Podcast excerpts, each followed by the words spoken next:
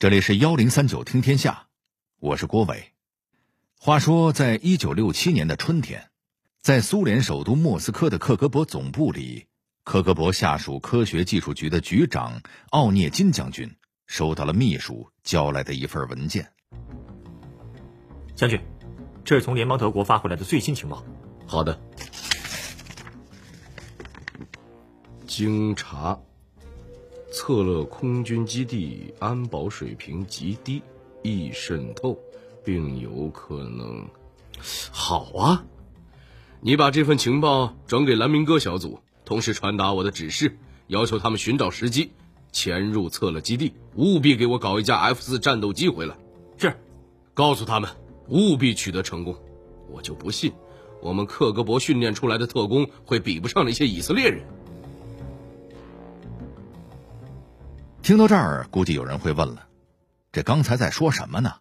偷飞机，偷的还是战斗机？您没听错，那是在冷战时期，东西方两大阵营互相对峙，间谍活动自然也就非常频繁。经常是今天我搞你一份情报，明天你暗杀我一特工，发展到最后，大家都觉得窃取技术资料依然不过瘾了，干脆。咱们直接偷整个的飞机好了。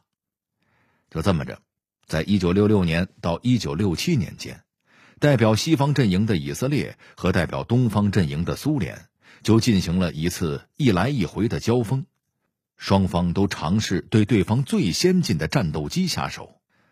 那在这一个回合的交锋中，他们各自都取得了怎样的成果呢？以色列的情报机构为何会想要偷盗一架苏联战斗机？为了报复以色列的行为，苏联人又想出了怎样的方法？成功搞到一枚导弹的间谍小组，是否能够再接再厉的搞到飞机？幺零三九听天下，郭伟和您聊聊冷战时期的偷机大战。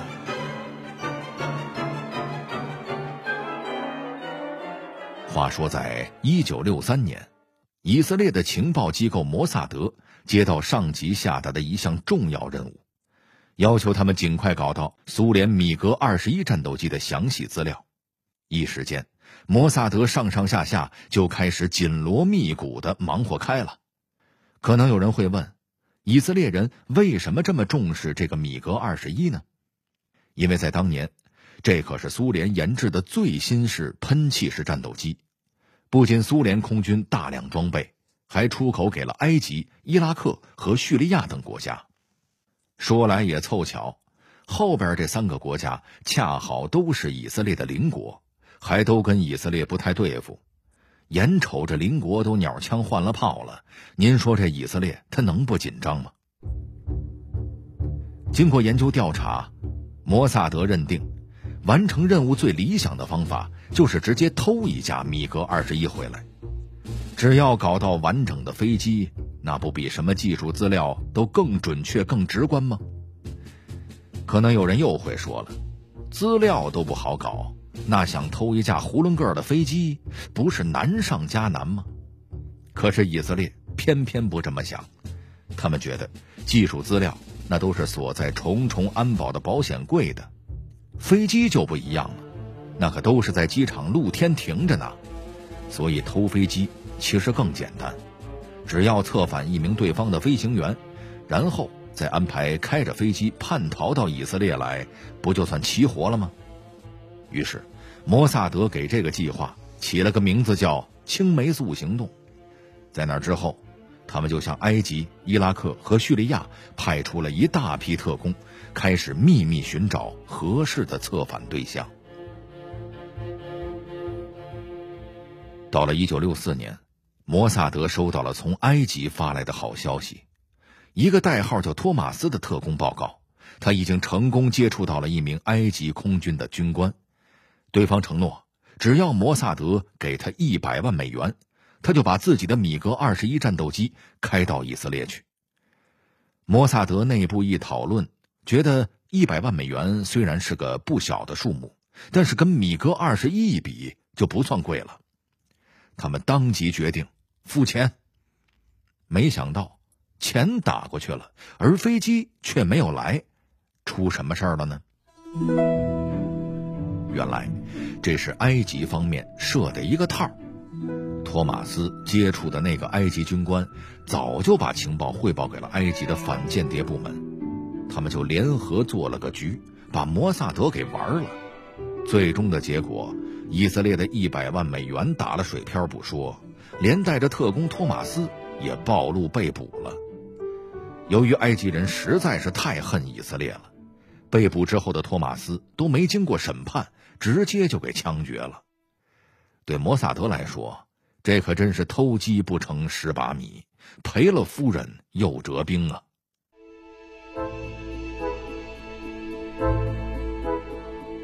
虽然以色列出师不利，可是他们想得到米格二十一战斗机的消息却也不胫而走。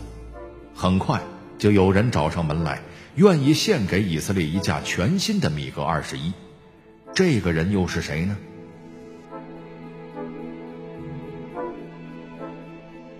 一九六四年圣诞节前夕，摩萨德收到了从巴格达发来的情报，一个叫焦杰夫的人愿意帮助以色列弄到米格二十一，希望能派人前去和他联络。尽管之前在埃及吃了大亏，但摩萨德还是决定冒一次险。很快，他们的特工就在巴格达和焦杰夫接上头了。通过接触，这名特工了解到。原来焦杰夫是个犹太人，在巴格达的一个犹太富商家里做了多年的仆人。这几年由于种种原因，这个犹太富商有了全家移民去以色列的想法。然而，想全家移民谈何容易？说来凑巧，这家的长子穆尼尔恰好是伊拉克的空军军官，开的偏巧就是米格二十一。所以焦杰夫表示。穆尼尔愿意驾驶飞机叛逃，条件就是摩萨德能够帮助他们全家离开伊拉克。对摩萨德来说，这可真是踏破铁鞋无觅处，得来全不费工夫。为了稳妥起见，他们也需要验证一下这条情报。于是，摩萨德决定兵分两路，一路先稳住焦杰夫。与此同时，又派出了一个代号为“美人蕉”的女间谍，绕过焦杰夫，直接和那个开飞机的穆尼尔取得了联系。经过一番调查，美人蕉发回报告，确认焦杰夫的情报是可靠的，穆尼尔确实有叛逃的打算。于是，摩萨德决心放心大胆地开始实施下一步计划。很快。穆尼尔的家人就接二连三的悄悄离开了巴格达，有的去了瑞士，有的去了法国，还有的去了伊朗。到最后，连那个传递情报的焦杰夫也消失了，只剩下穆尼尔一个人还留在了伊拉克，准备着最后的叛逃行动。一九六六年八月十五日，是穆尼尔和摩萨德约定叛逃的日子。在这一天早上的七点半，穆尼尔驾驶自己的米格二十一战斗机从伊拉克北部摩苏尔的空军基地起飞，开始了一天的训练飞行。就在他的飞机接近伊拉克和约旦边境的时候，穆尼尔忽然急速俯冲，摆脱了雷达的监控。接着，他开足马力，快速穿过了约旦国土，进入了以色列的领空。短短二十五分钟之后，他就安全降落在了以色列的空军基地。直到穆尼尔安全降落了，伊拉克人都没有反应过来，还是靠着苏联人的提醒，他们才明白刚刚发生了什么。然而一切为时已晚。事发之后，苏联政府非常愤怒，甚至一度停止了对伊拉克销售战斗机的合同。这件事在西方世界影响也是非常巨大。西方不仅成功搞到了米格二十一战斗机的详细情报，摩萨德的高效和成功也让以色列在盟国面前着实露了一回脸。从那以后，谁也不敢再小瞧他们了。米格二十一的丢失，让苏联政府丢尽了颜面。他们给克格勃下达了死命令，必须要从西方偷一架先进战斗机回来。面对这个任务，克格勃的特工们是否也能像他们的以色列同行那样顺利完成呢？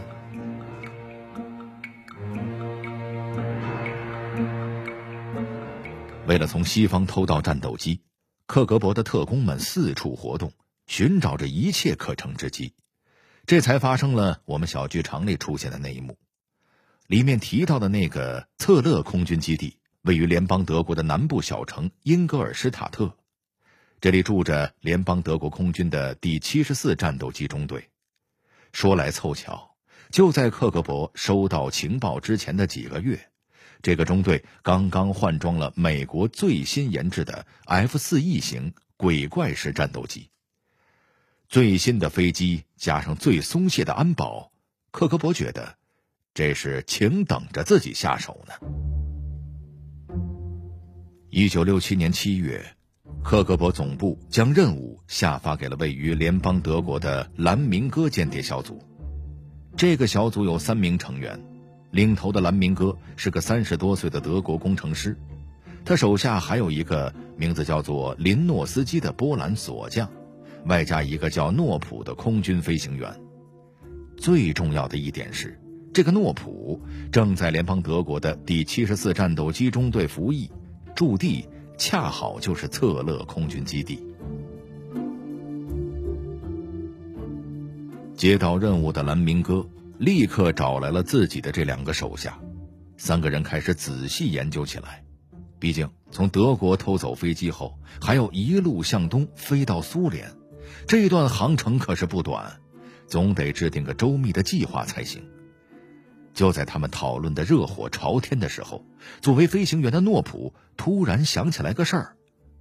对了，我们部队最近又进了一批新装备，是美国生产的响尾蛇空对空导弹。偷飞机不容易，导弹个头可就小多了。我们何不先偷个导弹练练手呢？诺普的话音未落，立刻得到了两个同伴的支持，特别是身为行动组长的蓝明哥，觉得这可是个好主意啊。况且偷导弹也不会妨碍偷飞机嘛。万一要是得手了，还能得到莫斯科的特别嘉奖。于是。他在没有请示总部的情况下，擅自批准了这个建议。三个人立刻开始行动。诺普回到基地后，重点对导弹库进行了一番侦查，特别是将门锁的样子详细汇报给了锁匠林诺斯基。他们最终商定，在十月七号那天正式行动。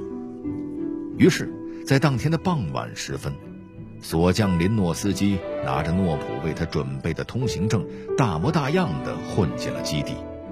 天黑以后，诺普又沿着基地外的铁丝网找到了约定的地点，用钳子剪出一个口子，再把这个豁口隐蔽好。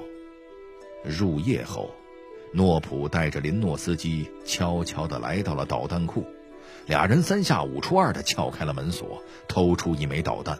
装到小推车上，穿过了诺普之前在铁丝网上留下的豁口，就这么把导弹送出了基地。早已在外面等候多时的蓝明哥将导弹装到自己的小汽车上，从撬锁开始到把导弹运出基地，一共花了不到两个小时，全程都没有引起任何警卫的注意。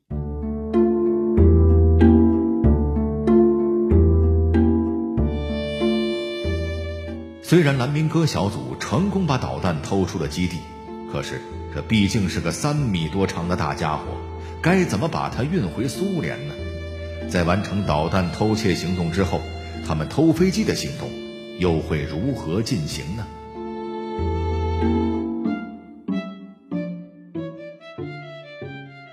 导弹是偷出来了，可要把这么个三米长的大家伙整个运回苏联？那可不是件容易的事儿。其实，对当时的苏联来说，这枚导弹真正有价值的部分就是它的弹头，里面有完整的引导装置。至于后半段的推进器和炸药，其实没什么用，那就把弹头拆下来不就行了吗？可是有一节呀，蓝明哥小组的三个人谁也不是导弹专家，既不懂导弹的结构，也不会拆导弹。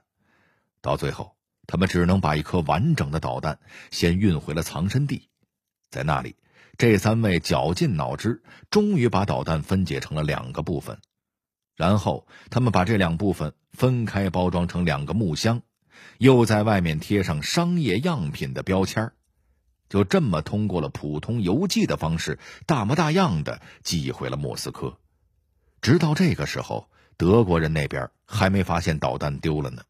要我说，也是够可以的。事情果然如蓝明哥所料，他们寄回去的导弹确实给了克格勃一个意外之喜。在此之前，苏联的空对空导弹性能比较差，现在他们有了这枚美国货，可以对照着改进自己的技术了。为此，克格勃给蓝明哥他们发了一笔三万美元的奖金，既是为了表彰他们窃取导弹的成绩，也是为了激励他们。哥几个再加把劲儿，争取把那鬼怪战斗机也给搞到手。可是就在克格勃对他们抱以极大期望的时候，联邦德国那边传来了消息：蓝明哥小组三名成员集体被捕了。哎，隐藏的好好的间谍小组怎么就忽然暴露了呢？说来也是蓝明哥他们点儿背，本来德国人一直没有发现库里的导弹少了一枚，可是就在之后的某一天，策勒基地的一个外科医生。受自己妻子的差遣去挖野菜，当他沿着基地外围的铁丝网一路寻摸的时候，偏巧就走到了诺普在铁丝网上掏出的那个豁口附近，还就发现了铁丝网上的破洞。要说这个医生警惕性还是挺高的，他觉出有问题，立刻就报告给了基地的安保部门。经过一番检查，德国人终于发现这导弹怎么少了一枚呀？这还了得！在经过一顿仔细的调查，安保部门把目光锁定在了诺普身上，又从诺普这里顺藤摸瓜，连带着也就逮到了蓝明哥他们俩。整个小组至此算是全军覆没了。随着蓝明哥小组的全军覆没，苏联人偷到一架 F 四 E 战斗机的计划算是彻底的没戏了。在那之后，西方各国集体加强了安保措施，苏联人想从别的地方偷窃战斗机也是难上加难了。不过，考虑到蓝明哥毕竟还偷回了一枚导弹，也算是个有功之臣。在一九七一年八月的一次大规模间谍交换行动中，克格勃点名换回了蓝明哥，也算是对得起他了。至于他那两个同伴儿，可就没这么好运了。他们只能在大牢里一直待到刑期结束。好了，这里是幺零三九听天下，我是郭伟。最后，我代表节目编辑于达、程涵，小剧场配音田阳、陈光，录音严乔峰。感谢您的收听。另外，如果你想和我们交流互动、收听往期节目，欢迎关注新浪微博和微信公众号幺零三九听天下。下周一中午一点。更精彩的故事还在等着你。